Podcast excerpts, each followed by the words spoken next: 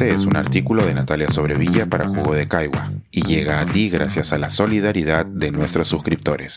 Si aún no te has suscrito, puedes hacerlo en www.jugodecaigua.pe.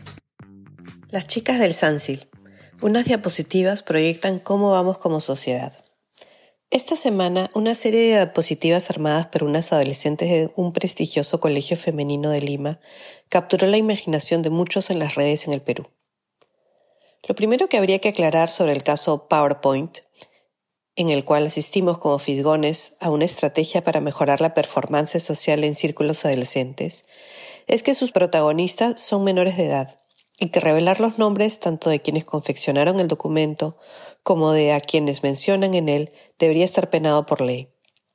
Nadie tiene derecho a exponer a menores de esa manera en redes.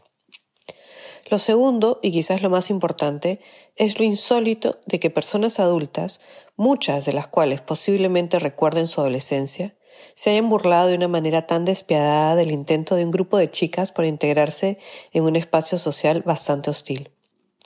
Debo aclarar que soy exalumna del colegio en el que estudian dichas adolescentes, y que si bien puedo tener mis propios reparos sobre los centros educativos de un solo sexo, la formación académica que recibí fue de una calidad excepcional, algo que agradezco hasta el día de hoy.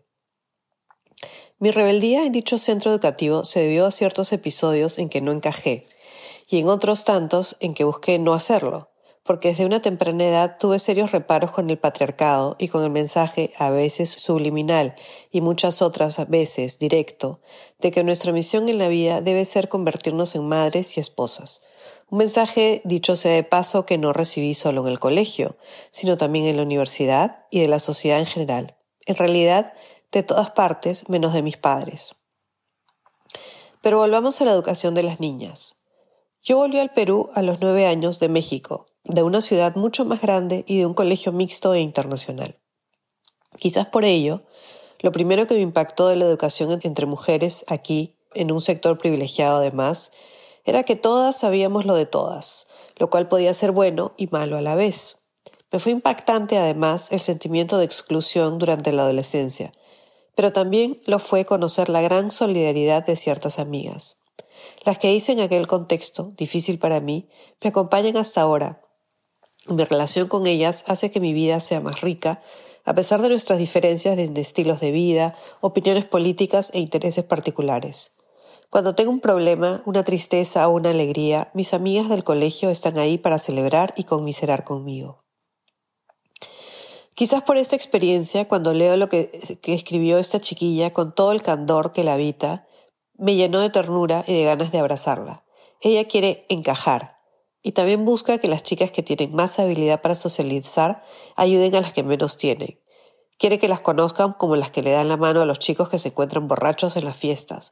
Desea que todo su grupo se integre y para intentar lograrlo ha utilizado toda su capacidad de análisis para poner en marcha una estrategia.